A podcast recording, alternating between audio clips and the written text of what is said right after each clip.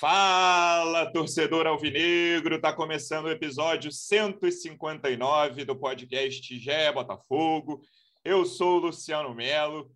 Quanta coisa aconteceu desde o último episódio. Parece que o último episódio faz muito tempo, mas foi dia 23 de dezembro. A gente está gravando esse no dia 27. Logo depois da gravação, o Rizek falou no Seleção Sport TV que o Botafogo estava vendido. Quando o podcast foi ao ar, já tinha toda essa movimentação. A gente falando, vamos gravar outro, não vamos mas ali a gente não tinha uma informação muito segura.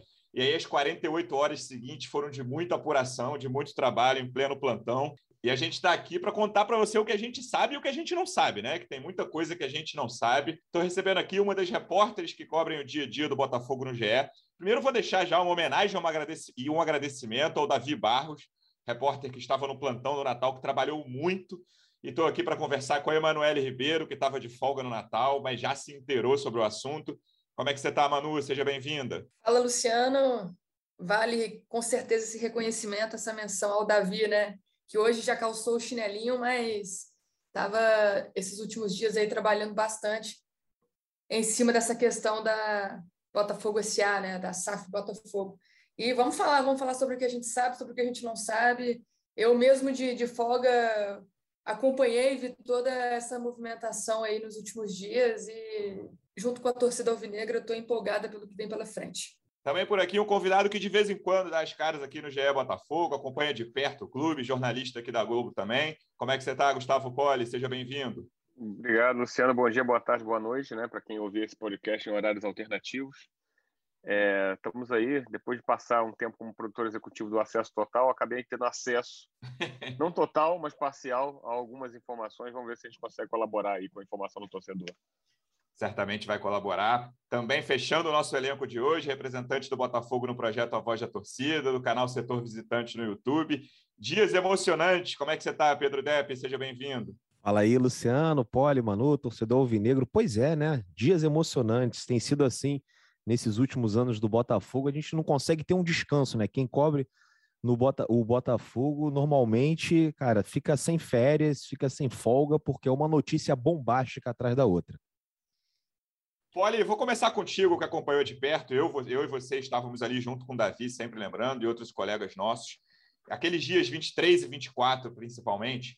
Conta pra gente o que aconteceu ali, desde aquele momento que começam a sair notícias, alguns sites falam em proposta de 700 milhões de reais, até o anúncio, né? Acho que a história meio que se completa, pelo menos por enquanto, né? A gente até estava conversando antes da gravação que alguns capítulos ainda vêm pela frente, mas a história se completa por enquanto no fim da tarde do dia 24, ali, quando o Botafogo anuncia um princípio de acordo com a Eagle Holding.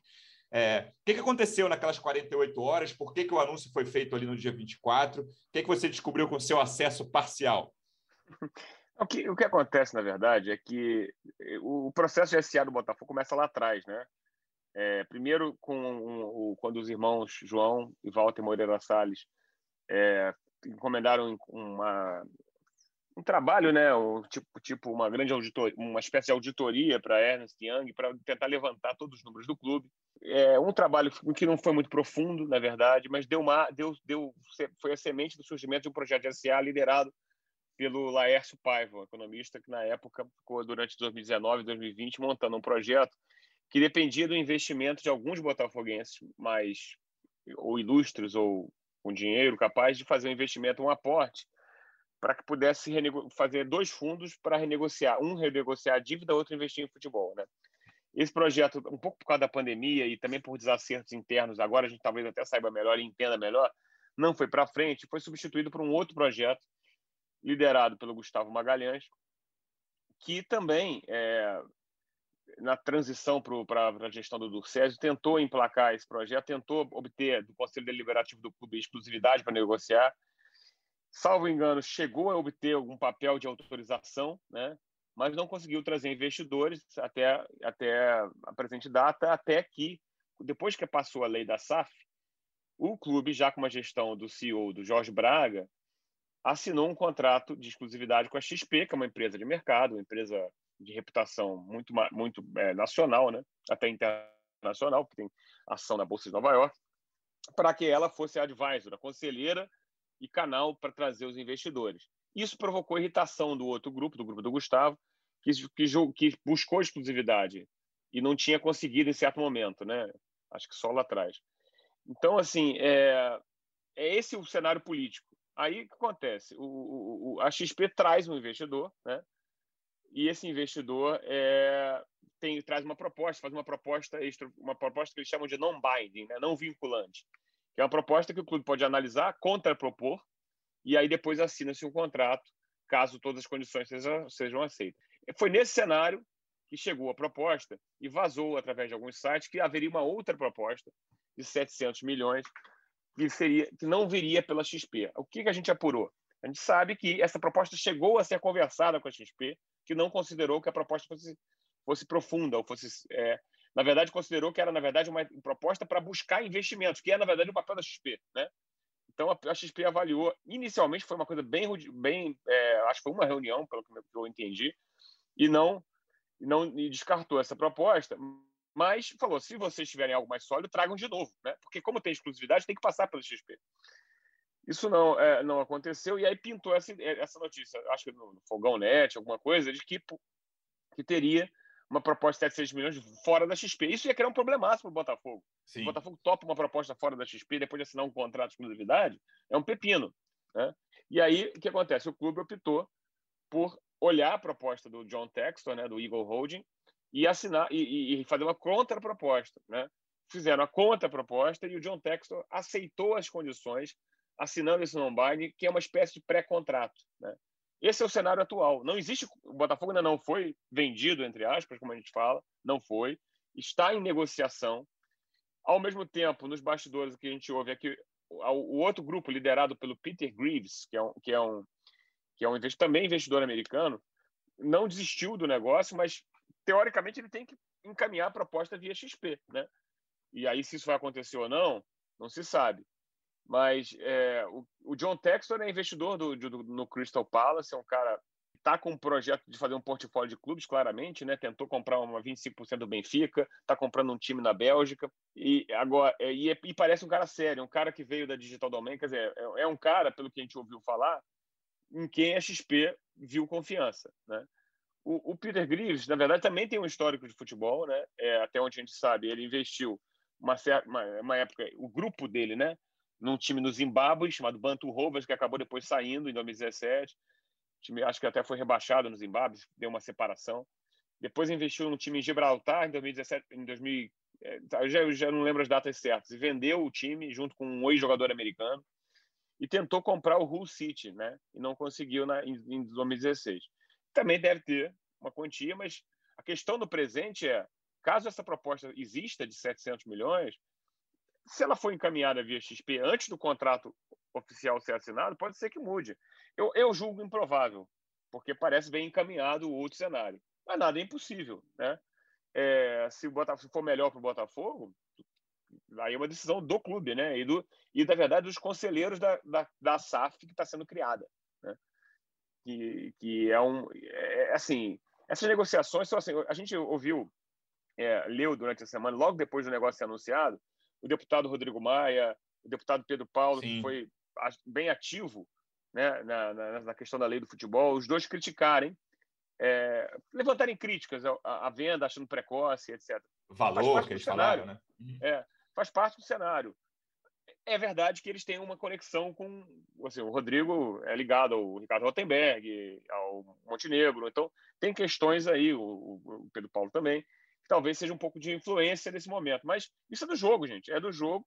E o Rodrigo, depois de, da crítica, recebeu uma ligação do Montenegro e publicou também, né? Ah, o meu amigo Montenegro me explicou que, na verdade, é, não é Montenegro milhões, é um bi. E mandou mensagem depois, né? Depois do é. anúncio, é. dizendo: não, foi ótimo, melhor do que, do que a é. proposta que eu tinha apresentado. Não, é, que, é, que, na verdade, talvez o Montenegro tenha percebido, é assim, porque, na verdade, o que o cara faz ao, ao, ao, ao se tornar credor solidário é meio que absorver também aquele pepino ali, que é a dívida, né?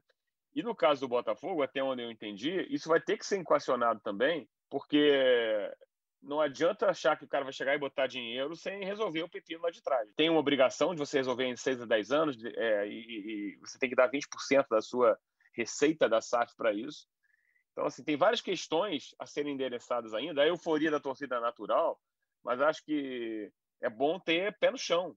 A coisa ainda não aconteceu. E tem um cenário engraçado, né? Porque todo mundo comemora E aí o Eduardo Freeland, que é o diretor de futebol, tem que contratar jogador, o jogador já deve estar ficando mais caro. E o clube já estava difícil contratar, e agora já ficou mais caro porque subiu, né? Na, na, Série A é mais caro que na Série B. Agora é. vem clube vendido para o cara do Crystal Palace, Premier é. League. É, é, aí o cara chega, aquela coisa, o cara tá chegando no shopping e as, todas as lojas estão aumentando o preço. Né? E ele tá, ele não tá, tá com o bolso vazio ainda. Então é, é um processo de transição complexo. Mas eu acho que assim tem sido, tem sido divertido acompanhar e acho que para o futebol brasileiro, se realmente o John Textor fechar esse negócio, é interessante por causa do perfil dele. Vale a pena ler no texto no site. É um cara de, que, que entende a conexão, a conexão presente entre mídia e tecnologia. Pode ser e pode fazer, como acho que alguém escreveu, não sei se foi o Rodrigo Capello, seja um momento disruptivo, um investimento disruptivo para o futebol brasileiro que está precisando. Né? Sem dúvida. Manu, o Poli fez um breve histórico. Desde quando você cobre Botafogo? Eu cubro Botafogo desde 2019. Desde sempre a, a, história da SA perpassa a sua cobertura do dia a dia do Botafogo, não é isso? Sim, eu já entrei na cobertura com SA na pauta.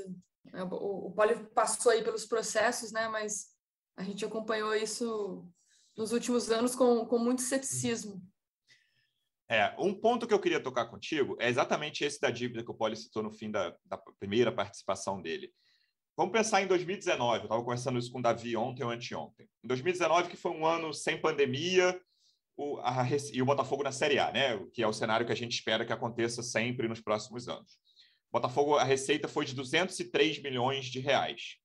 Pensando em 20%, que é, lembrando que, né, para quem não está por dentro, o Botafogo entrou no regime centralizado de execução e 20% de toda a receita que entrar no Botafogo vai ter que ser, vai ter que ser direcionada ao pagamento de dívidas.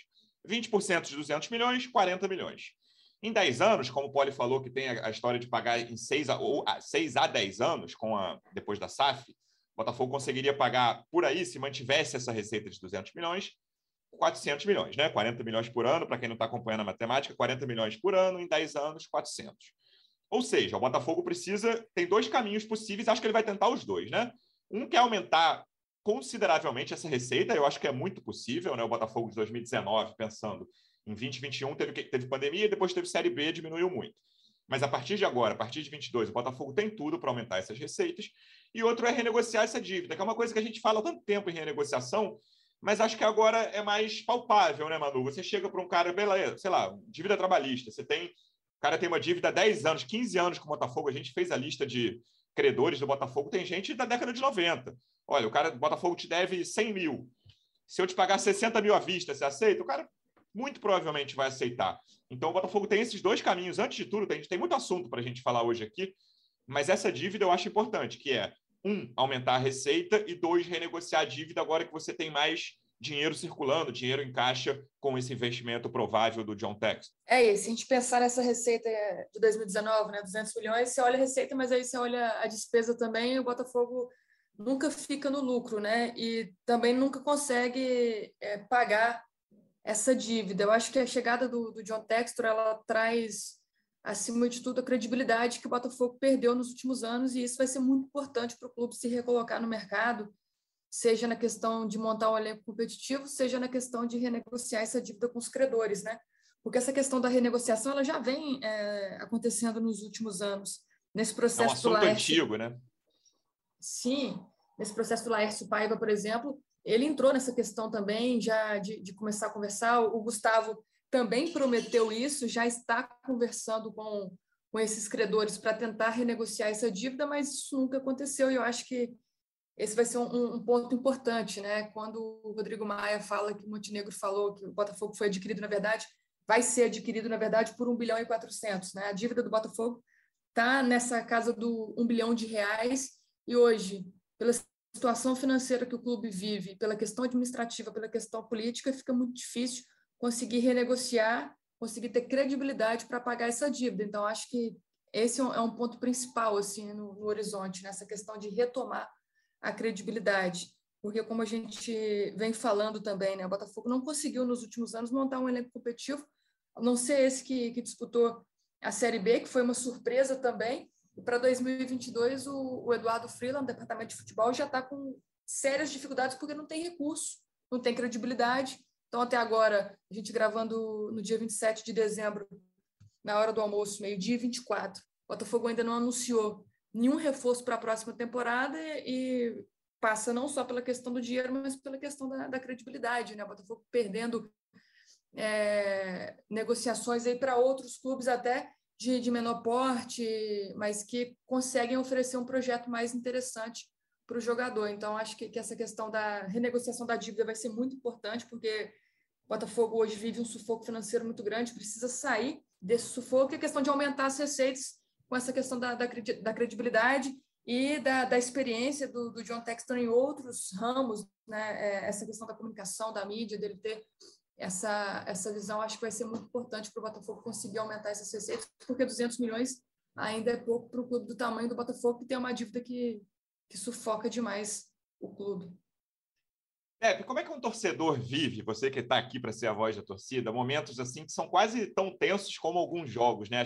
Principalmente aqueles dois dias, 23 e 24 ali, e aí você fica sabendo né, que existe toda uma disputa política, que o Poli também abordou na parte dele, por trás ali, uma corrente falando num, numa proposta que até hoje não chegou, né? Eu ia falar que a proposta não existe, não, não dá para cravar que a proposta não existe, mas a XP, que tem um contrato de exclusividade, nunca viu essa proposta, então vou dizer que a proposta não Luciano, chegou. Ela, não, ela chegou a ver, tá? Não proposta, exatamente. Chegou Mas era para captação, não é isso? Não tinha uma. Né, é, não, na avaliação deles, eles, a, a, a, eles acharam que era um grupo para buscar investimentos. Aí, mas isso é o que a gente faz, né? Exatamente. Mas agora pode ser que tenha se tornado uma proposta. E aí a questão é se ela vai ser encaminhada via XP ou não.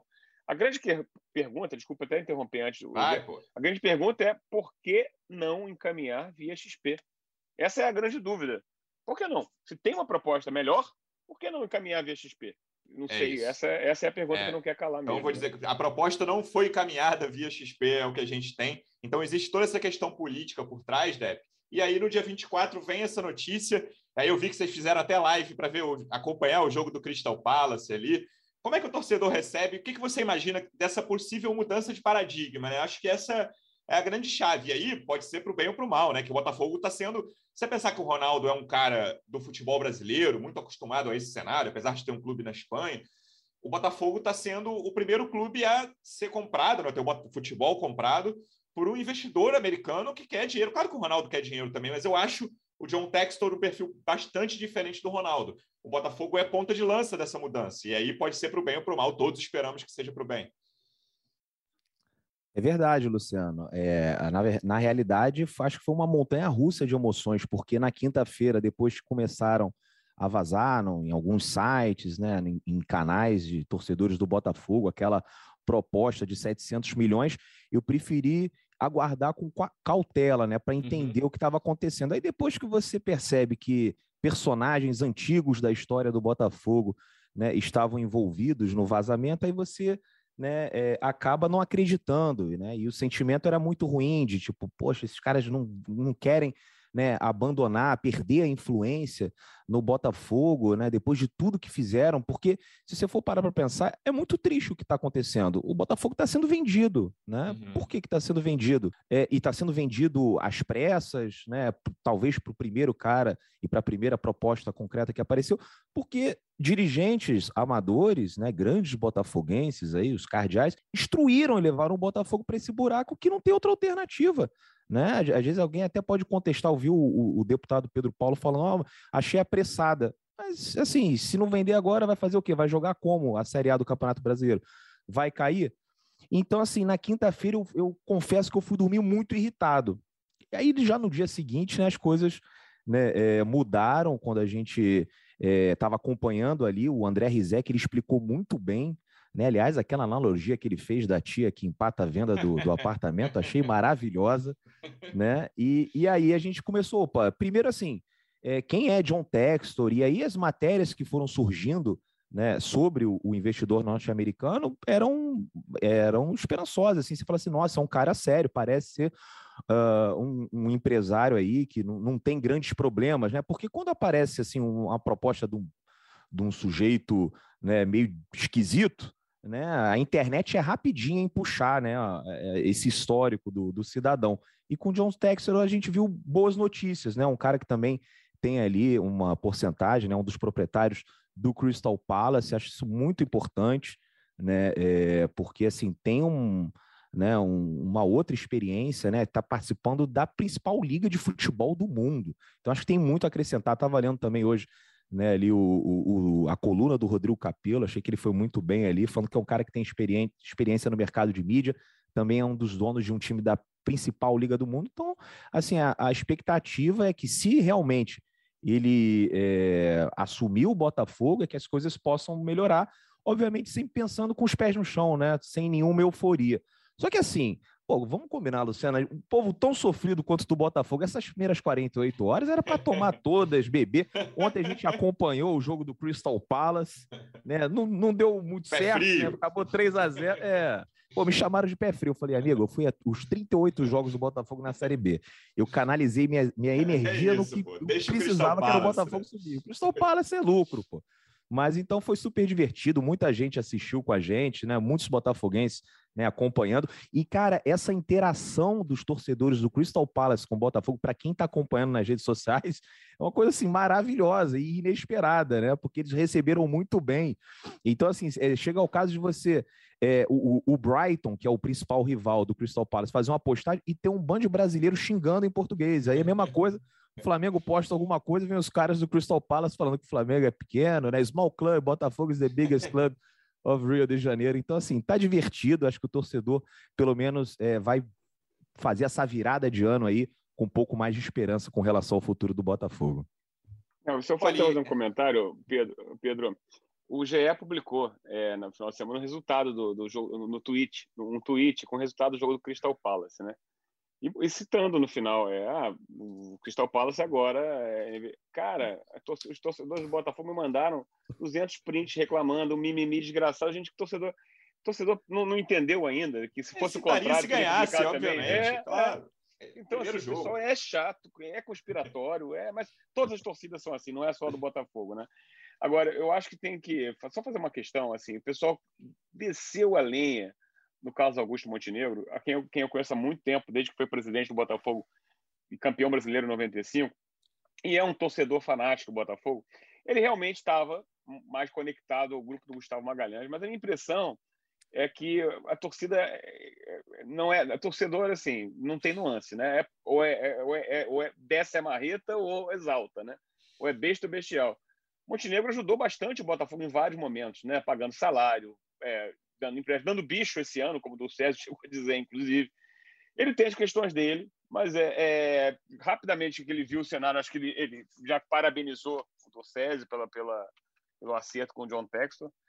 E, assim, é, eu acho que a gente tem que ter nuance na análise das pessoas, entendeu? Não, não criticar profundamente, não, não, não decretar a morte horrível, aquelas coisas. Nem, nem levar a patamares fantásticos, né? Mas, é, mas eu, eu acho, acho, que o Montenegro que... existe uma, uma vontade de, de influenciar não vou dizer perpetuamente ali, né? Mas uhum. é, claro que ele ajudou muito, mas eu acho que tem esse uhum. ponto de, do Montenegro. Você deu a sua parte, a parte aqui no Botafogo, agora eu tô partindo na arquibancada, no eu camarote, onde você quiser de, ver jogo. Entendeu? Eu acho que ele, como todo torcedor, gosta, gosta de influenciar, de saber das coisas, de dar palpite, né? Talvez seja um pouco isso. Mas, e acho que realmente em 2020 não foi uma boa performance aquele comitê de futebol, né?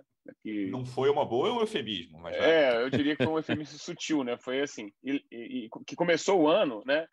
É, assumindo, né? Também assim, não tinha dinheiro o Botafogo, né? Tem isso também. O time não tinha dinheiro e foi tentando e se estrepou.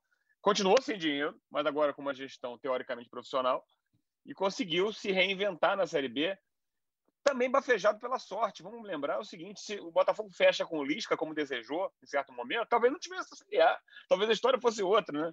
Então, o futebol tem essas coisas, tem esses, essas dribles do destino. Mas o que eu queria dizer é o seguinte: eu acho que às vezes a gente, a gente desce a marreta profundamente é, esquece né, que a pessoa já tem erros e acertos. Eu acho que é o caso do Montenegro.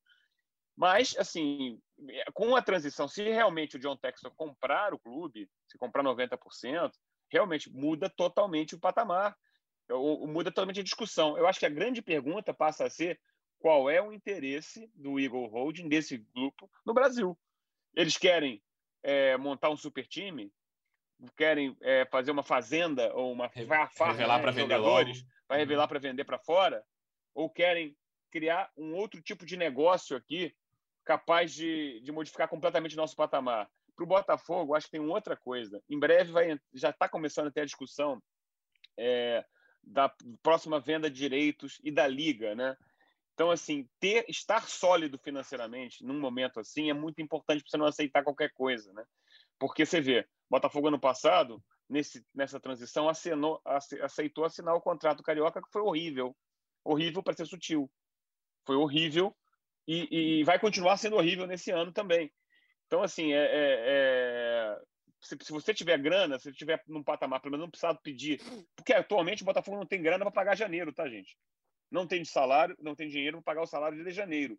Então, assim, se você tiver sólido, e a primeira coisa, pelo que a gente ouve falar, é que vai ter uma, uma um aporte ou um empréstimo, alguma coisa assim, para resolver as pendências atuais mais urgentes, o clube muda de, de figura mesmo, e aí passa a respirar, né? E o que a gente ouve é que vai ter o, o que o orçamento anual conversado para o futebol é na ordem de 200 milhões. Se for isso mesmo, isso aí envolve encargo, envolve investimento em divisão de base, envolve um monte de coisa, mas digamos que fosse uma folha de 10 milhões por ano, seria 120 milhões. Já é muito mais, já é 3, 4 vezes o que a Botafogo 10 milhões por hoje. mês, né? É, 10 milhões por mês, perdão. É, quis dizer, pensei 120 por ano. É, já é bem mais, mas bem mais do que o Botafogo tem hoje. E já bota num patamar muito acima do, do, do, das possibilidades atuais. Mas tem que esperar para ver se vai acontecer. Não adianta botar o carro na, na frente dos bois, como diz o provérbio, porque pode ser que amanhã a torcida se decepcione. Né? Depp, pelo que eu vejo você falando em lives, é só para encerrar esse assunto Montenegro, até pelas nuances que o Poli falou, é, o que te incomoda mais é que tem uma, uma, corrente, principalmente de dirigentes do Botafogo, que só vê o que ele ajudou, que é fato que ele ajudou, mas que em vários momentos também ele atrapalhou, não é isso? Ah, eu sou crítico ferrenho do Montenegro, né? A gente apresentou uma vez um dossiê de quatro horas mostrando todas as atrapalhadas. Eu já vi o bom né, pedaço. É, então, assim, pois vi. é, quatro horas é muito tempo, né? Mas, enfim.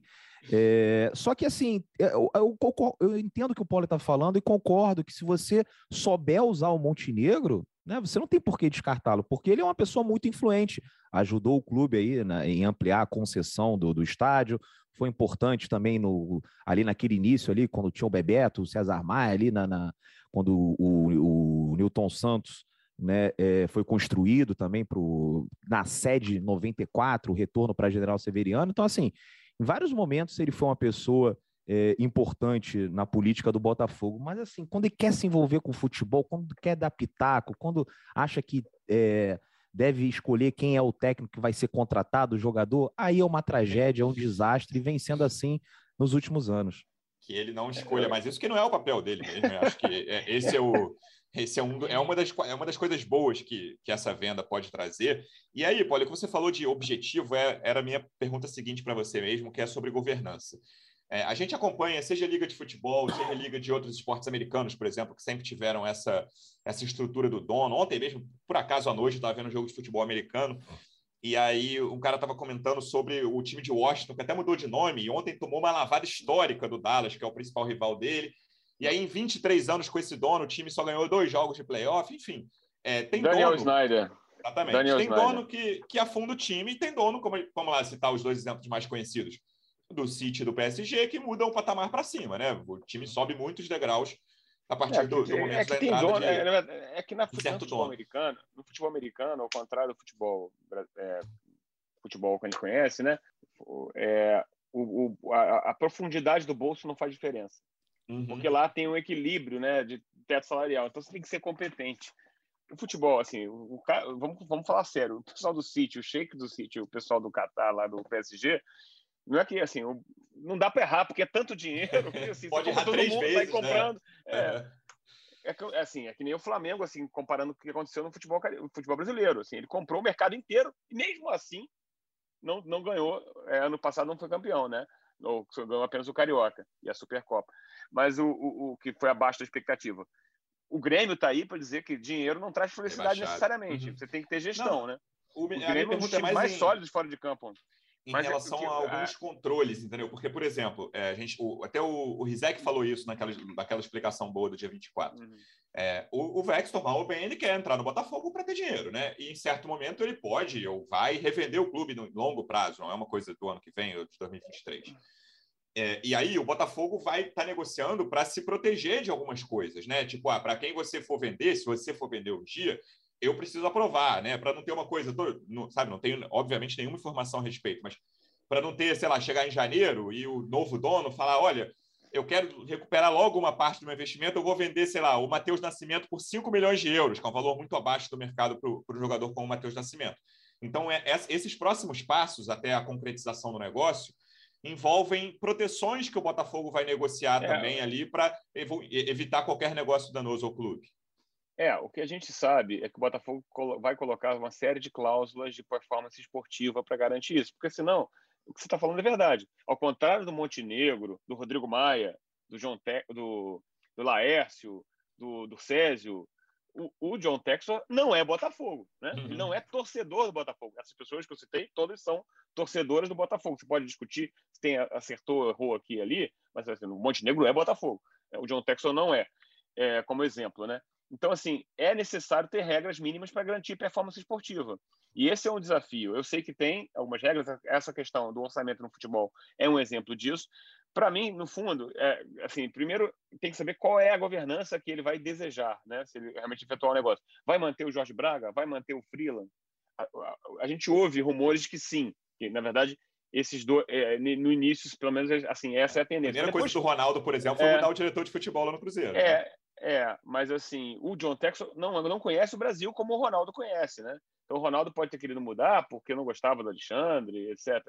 O John Texon não sabe, duvido que ele soubesse anteontem quem é o Freeland, ou até quem, quem é o Jorge, né? Braga.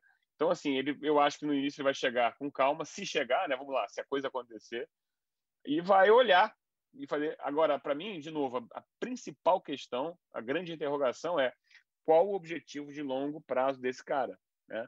Pode ser que seja um objetivo assim que a gente não esteja nem vendo. É um cara que trabalhou com realidade virtual, holograma, fez o show do Tupac com, com o holograma do Tupac, fala, pensa, uma das empresas dele pensa em inteligência artificial já. Então, assim, talvez esteja, a gente não esteja vendo uma coisa que o cara está olhando lá na frente, entendeu? Eu acho que o Capelo que escreveu que assim pode ser uma entrada disruptiva para uma série de coisas. Então, é, a ironia é, a torcida do Botafogo pode ficar animada? Pode, porque na verdade o cenário é melhor que o presente. Assim, o presente é muito ruim, gente. E a gente conhece bem essa situação não tem presente. grana. Uhum. É. Então o pessoal, outro dia eu vi na internet, o pessoal falando, ah, não, o capitalismo venceu. Gente, o capitalismo está no Botafogo 200 anos perdendo. O Botafogo está tá aí sobrevivendo. Na verdade, só não, só não faliu de verdade porque o clube, não, o clube tem essas proteções, né? E tem esse risco agora, né? Virou empresa, pode falir. Olha só, deixa eu fazer uma pergunta aqui, né? Como torcedor, né? Acredito que muitos colegas botafoguenses devem estar pensando assim, mas quando que o John Texer, se a coisa se concretizar realmente, assume o Botafogo? É coisa de um mês, dois meses, a gente já sabe disso, não sabe? Porque eu tô agoniado e acredito que o torcedor do Botafogo também esteja. Eu acho que, Pedro, pelo que a gente ouviu falar, demora um pouco, porque tem todo um processo. Primeiro, tem, ah, pelo que eu entendi, vão ter que fazer é, um contrato, por enquanto é um pré-contrato. Na hora que toparem tudo, eu acho que a nota do Botafogo, ele, ele, trata, é. serão, ele trata assim, serão realizados os trâmites jurídicos e legais necessários antes da formalização. E aí tem uma tem que esse contrato que você falou e depois tem uma votação, não é isso? Tem, é, e assim, isso está acontecendo agora, né? Estão fazendo reuniões já, pelo que eu entendi, e aí vão ter que aprovar. Até, até aprovar, assim, até o primeiro cara concordar com tudo, assinar, e eu acho que a Assembleia Geral do clube tem que aprovar para acontecer. Eu acho que demora é, tudo, é, não, não, não demora menos de dois meses, pode ser até um pouco menos. Mas é normal isso. O cara tem que olhar, tem que fazer, é, é fazer, não sei se é auditoria o termo certo, mas dar uma olhada nas contas todas, entendeu? Olhar no detalhe o que ele está tá pegando, né? Tem uma questão, tem questões e assim, e pode ser. Aí me perguntaram ontem, pode ser que pinte a outra proposta no meio? Nada é impossível. Enquanto você ainda tiver o contrato, não tiver assinado tudo, tudo pode printar, se tivesse, existir, né? Então, assim, eu acho que o pessoal tem que ficar animado, mas não pode comer, é, assim, aquela coisa. Fez 1 a 0 no primeiro tempo, ainda está no intervalo, tem muito jogo para rolar ainda, o jogo não acabou. E depois de acabar, você vai ver qual é o do campeonato, porque aí você vai ver quem é, quem, como que vai ser. Ô, Poli, e esse contrato não vinculante, ele tem um, um valor legal, assim, caso apareça outra proposta e o Botafogo queira deixar o John Textor de lado, partir para essa outra proposta, ele pode? Ele paga uma multa ou... Eu, eu não sei o certo, Manu. Você tem que perguntar para o advogado mesmo. Os advogados sabem. Eu tenho a menor ideia. Assim, porque nós somos leigos, nós somos, nós somos jornalistas. Nós, na verdade, temos. Aliás, essa é uma boa pauta para você. Eu acho que você devia perguntar hoje à tarde para os nossos advogados conhecidos aí que estão ligados ao caso. para tentar ver qual é, qual, qual, é as possibilidades. Mas eu sei o seguinte: se pintar outra proposta, o que eu ouvi é que tem que ser encaminhada via XP e aí vão ser avaliados os trâmites e tal, né? É, não é, porque pelo que eu ouvi, assim, esse, esse contrato não vinculante, né, ele tem sim um, um valor jurídico, né? Pode ser que, que, esteja uma, que haja uma, uma indenização caso uma Talvez seja uma preferência, né? Seja como um pré-contrato de jogador, né? O cara, sim. mas eu, eu realmente ah, eu não sei nesse detalhe, eu não sei, acho que seria leviano dizer qualquer coisa. Uhum. O fato é que assim, existe um pré-contrato assinado, algum tipo de, de, de, engaja, de engajamento ou de casamento já existiu, né? Foi, não foi o Thiago Neves que teve que devolver um carro por causa de pré-contrato? Teve, acho que foi o Palmeiras, teve, teve isso, de receber um dinheiro, ignorou, rasgou o pré-contrato. Já teve, teve uma história dessa. O, já. o Botafogo nem tem o que devolver, hein, John Tex? ô, ô, Manu, até em relação a essa questão dos próximos passos, a pergunta que o Depp fez, é, o que você conversa lá, e a gente já tem conversado sobre isso aqui em alguns episódios, é que o, o clube tem pressa, né? É, essa coisa que o Poli falou no mínimo dois meses o Botafogo falou em janeiro ali, mas para assumir, acho que em janeiro é tipo chegar esse contrato, estar tudo certo, formalizado, para usar a palavra que o Botafogo usou na nota do dia 24.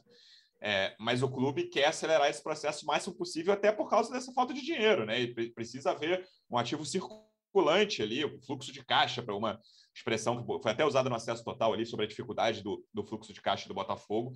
Então, o clube tem pressa e quer que isso seja feito em janeiro, fevereiro, no máximo março. Sim, é. desde 2019 eu, eu ouço que a SA é a única salvação do Botafogo. Então, esse prazo já já está correndo aí já tem um tempo, né? E agora se avançou para essa segunda fase da negociação, né? A primeira fase foi esse pré-contrato assinado com alguns termos ali definidos, mas agora, como o Poli disse, vai ser, ser colocado tudo mesmo no papel, todos os termos, todas essas regras, essas cláusulas, né? Então, o Botafogo está imerso nessa questão jurídica legal da coisa nessa segunda fase da negociação. Até é, o, o, clube já está cercado aí por, por, escritórios de advocacia mais especializados no assunto, que, que são é, grandes aí no país, porque entende que, que isso precisa ser muito bem cercado e muito bem definido. Essa questão do dinheiro, Luciano, a gente até é, citou, né, nessa apuração do Davi, que o Botafogo espera já de imediato receber um, um investimento em janeiro que seria utilizado para essa questão do, do, investimento no plantel, né, para montar o elenco que vai disputar a temporada 2022. Então, tem sim uma pressa, mas tudo sendo feito também com muita cautela, com muito pé no chão, para que nada aconteça de forma errada e prejudicial para o Botafogo. Mas existe um, uma pressa e uma vontade muito grande que isso aconteça logo, né? Eu estava conversando hoje mais cedo com é, conselheiros do Botafogo para saber qual que será o, o, próximo passo essa questão da votação, da aprovação da Assembleia Geral e ainda não tem uma definição, mas o que eu ouvi é que não vai ser tão logo assim, que ainda vai, vai demorar um pouco mesmo. Então, existia a expectativa de que fosse votado já nessa semana, na próxima semana, mas pelo que eu ouvi e conversei na manhã dessa dessa segunda-feira, ainda vai demorar um pouco para que essa proposta passe pelo Conselho Deliberativo.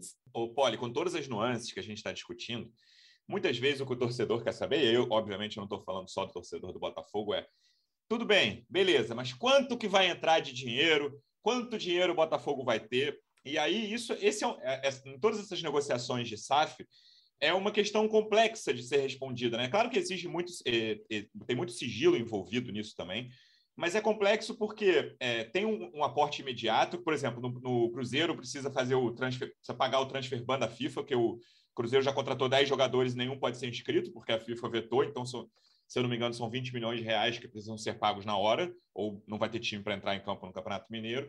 É, o Botafogo tem essa questão salarial, né? não tem uma dívida tão premente impedindo de, de inscrever jogador, por exemplo, mas tem um aporte imediato e tem tudo que vai, pode ser construído no CT, por exemplo, o Botafogo tem o CT da base, mas o próprio Rizek também citou no Seleção que existe um desejo do, do John Textor de ter um CT profissional, pode ser o mesmo, pode não ser.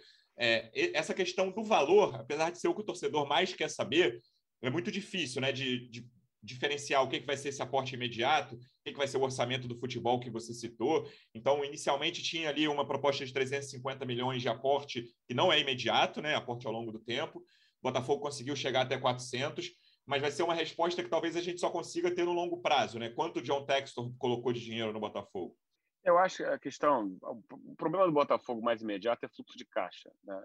É, o time está até com algumas renegociações, é, entrou no RCE, né, que centraliza os débitos é, trabalhistas e cíveis, tem a questão do ato trabalhista, mas assim, o time, na verdade, está com pouco dinheiro entrando, pelo menos até maio ou abril, quando começa o brasileiro. Então, o time tem uma questão emergencial de tem débitos a pagar, salários desse ano, prêmios, é, encargos, não sei se Profut ou coisas assim também.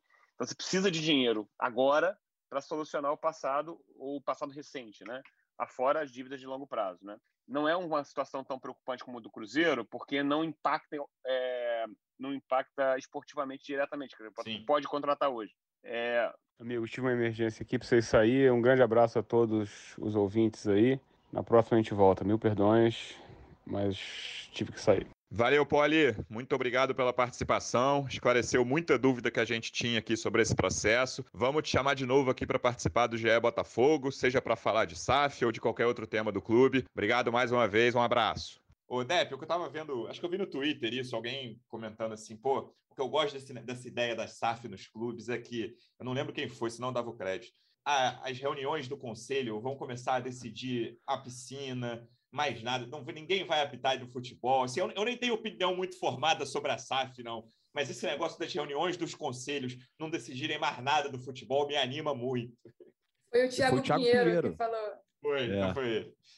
Foi o Thiago Pinheiro. E eu falei lá, depois eu até retuitei, né? E falei que é, tem que colocar uma das primeiras pautas aí, né? Quando o clube já tiver é, sobre a administração de um, de um investidor, provavelmente será o John Texor, né? Que tinham que colocar a, a, voltar, né? Ou não sei se antigo já pôde, mas eu sei que agora não pode ir de bermuda na piscina, né? E o Gabiru isso, tem uma questão com a sunga. Eu falei, pô, vamos votar isso, vamos mudar isso aí, pô, ficar é, obrigando o rapaz a ir de sunga lá na piscina não se sente confortável. Vamos, né, ver se a gente consegue né, mudar essa, essa, essa pauta aí que é muito importante. Tem também lá a questão do cloro da piscina, o eucalipto, né? Enfim, são coisas que eles vão ter que discutir agora. Né? Imagina como é que vai ser, né? Os caras estavam acostumados aí durante anos a é, pautar os próximos passos do futebol do Botafogo e agora o resumo vai ser esse: cloro, piscina, eucalipto e sunga na piscina. É, esse paradigma, Manu, muda muito, até da, da diretoria administrativa, né? Não só dos conselhos, assim. É, o presidente do Botafogo, o vice-presidente do Botafogo, ele passa a ter uma influência e um poder muito limitados, principalmente no futebol, né? Ele, claro que existe a coisa social ali, o Botafogo é um clube social, mas o Botafogo é o, é o que é, com milhões de apaixonados pelo futebol. Então, até você, né, quem vai querer ser presidente do Botafogo? Vai ser tão interessante assim? São perguntas que a gente não, não sabe responder ainda, mas que vai ser interessante saber daqui para frente.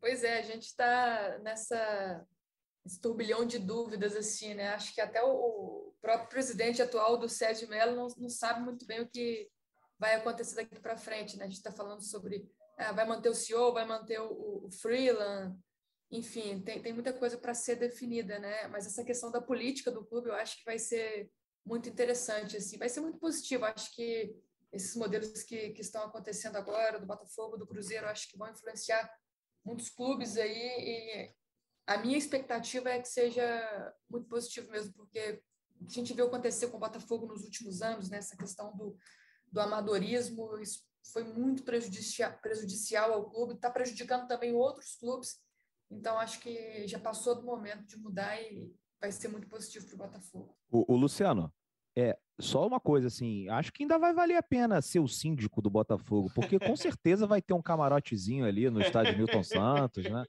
né? E, e, assim, eu estava falando sobre essa questão do eucalipto, do cloro e da, e da sunga na piscina, mas a, a série, a série, perdão, a sede, se for bem explorada, dá para fazer um dinheiro ali, né? Estamos falando de um patrimônio que fica né, no coração da Zona Sul. Um ponto super né? nobre. E o, e o próprio super estádio nobre. também ali. É isso, que, isso, isso, enfim, São coisas então, que assim, vai ter que ser, Não pode deixar também correr frouxo aí, esquecer o social. Daqui a pouco a gente perde ali General Severiano porque os caras fizeram as trapalhadas. Aquilo ali, se for bem explorado, dá para fazer um dinheiro também. É, cara, eu estou muito curioso, Depp. A gente eu tô, chega a ser irônico. Assim, o último episódio nosso, eu estava até com ele aberto aqui. O título é Por que o clube ainda não, não anunciou reforços? E aí, a gente, enfim, a gente falou, o Depp participou com o Davi várias coisas sobre né, como é que está o mercado, quem o Freeland vai contratar, o Elkson queria o triplo do que o Botafogo queria, podia pagar. Cara, e agora mudou muito, né? Assim, é, não mudou de imediato, é. até como o Poli falou, né? Até janeiro, pelo menos até o meio de janeiro, fim de janeiro, talvez seja a previsão mais otimista. É, continua sem ter dinheiro, né? Pelo menos mais um mês aí, no mínimo. É, mas eu estou muito curioso para ver lá, o time que vai entrar em campo na primeira rodada da Série A. Vai, vamos deixar a Carioca para lá.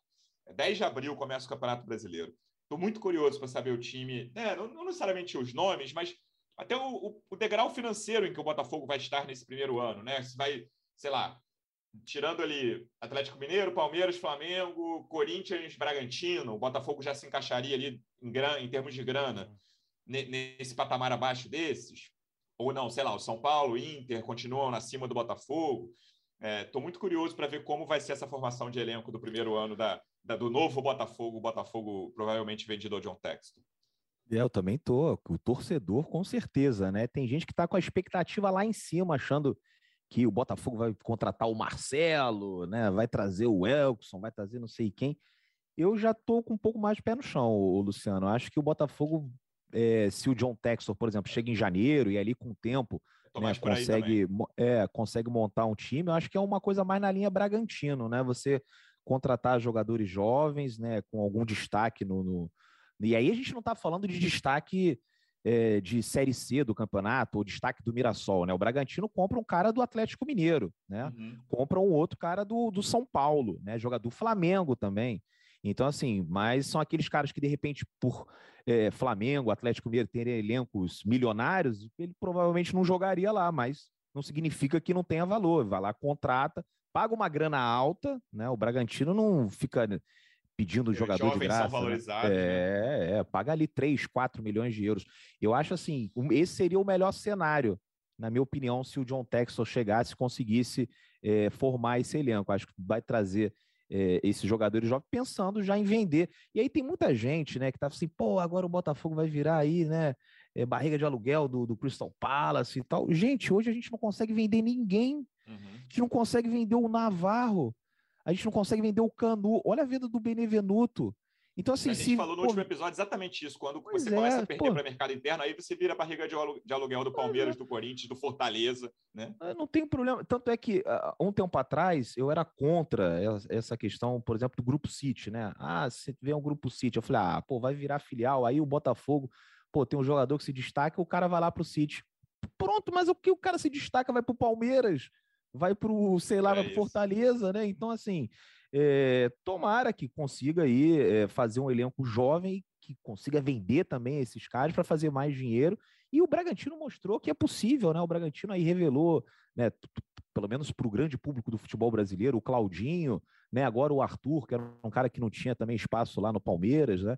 E tá vendendo esses caras e ao mesmo tempo tá conseguindo né, é, resultado dentro de campo. Se classificou diretamente para Libertadores e Final foi finalista da Copa Sul-Americana, o que pra gente, pô, porque o torcedor do Botafogo tem passado nos últimos anos, já tá ótimo. Aí beleza, daqui a 5, 8 anos, 10 anos, aí a gente já pode pensar em competir com esses times que hoje estão dominando o Campeonato Brasileiro. Mas você ganhar uma Copa do Brasil, você ganhar pô, uma Sul-Americana, né, fazer uma ali, final de Sul-Americana, hein, hein Pô. É, pô. É, precisa fazer uma até até Libertadores, cara, dependendo ali do do chaveamento, se tiver uma sorte, você consegue. O Campeonato Brasileiro que eu acho mais difícil. Aí quem tem o elenco melhor mesmo. É, Copa do Brasil e Sul-Americano, eu acho que são os, é. os, né, os, os, objetivos mais viáveis de início, assim, é. pensando no, no, investimento nível Bragantino. Vamos ver qual vai ser o tamanho do investimento, né? A gente não Isso. tem certeza ainda. Mas acho que Copa do Brasil e Sul-Americana são objetivos viáveis para ser campeão. Não estou falando ano que vem, né? Até porque não vai disputar nem a Sul-Americana. É, mas para 23, 24, é, é, assim, é pensar nesse tipo de título, na minha visão. Pois é, e assim, e o, e o Bragantino no, só não é mais forte porque também não tem uma torcida muito forte, né? É, ninguém então, lá assim, em Montevideo, né? Se fosse ver, é quase é, do Atlético cara. Paranaense, que é uma torcida consideravelmente menor que a do Botafogo e o Bragantino, então. Sim, nem se compara. E conseguem fazer bons trabalhos. Agora, você imagina aí, o Botafogo com um time que, com, com a torcida, com a história que tem, o peso que tem, com um elenco desse nível do Bragantino, que são jogadores bons, a gente tem que também parar com isso, né? De ficar só olhando para o passado, ah, o Botafogo é o time que tem a história, é o mais tradicional, o Garrincha, não sei o quê, mas hoje em dia quem dá as cartas é o Bragantino, é o Atlético Paranaense, e a gente ficou para trás. A gente tem como reverter e a gente vai reverter. né? Mas é um processo que demora e quando a gente estiver na mesma posição que eles financeiramente, aí, meu amigo, esquece, não dá nem para comparar. É isso. Vamos encerrando aqui o último episódio de 2021. Esse episódio, se nada extraordinário acontecer nos últimos dias, marca a despedida da Manu na cobertura de Botafogo, Manu. Falei que você começou em 2019. Muito obrigado pela sua presença, pela sua ajuda, desde o início desse podcast, que começou em 2019 também. E boa sorte na sua nova caminhada e feliz ano novo, Manu. Valeu, Luciano. Já deu spoiler aí para a galera, né? Mas depois eu, eu vou me despedir da forma mais apropriada, mas desde já agradecendo a todos aí pela parceria nos últimos anos, pela paciência, né? Pela, pela companhia. Foi, foi muito legal essa troca que eu tive com a torcida alvinegra. E obrigado também aí por toda a força. Valeu, Dep, valeu, torcedor. Feliz ano novo para vocês. Que 2022 seja muito próspero e que esse processo ande bastante, que, que seja muito positivo para o Botafogo. Um abraço. Valeu, Manu. Depp continua com a gente em 2022, anunciando aqui também. Obrigado pela sua ajuda ao longo desse ano. Feliz ano novo, Depp. Em janeiro a gente está de volta. Estaremos de volta, né? Tomara, esse ano promete bastante. Agora, é, queria protestar aqui pela saída da Manu, né? Vocês, pô, a gente acaba se apegando a vocês e agora é substituída, vai para outro lugar, outra enfim, é, Manu, saiba que a torcida registrado. do Botafogo, pois é, sabe que a torcida do Botafogo te respeita, você fez um grande trabalho aí nesses últimos anos fazendo a cobertura do nosso glorioso. Desejo boa sorte aí no seu próximo desafio, mas tô triste, né? Pô, queria a Manu em 2022 com a gente. Manu vai estar de olho no nosso podcast, ouvindo e o Dep participando. Quem sabe ela volta com uma participação especial. Torcedor Alvinegro, obrigado pela companhia ao longo de 2021. Feliz ano novo, que seja de muitas alegrias para a torcida do Botafogo. Até a próxima. Um abraço. Partiu, louco, Abreu! Bateu!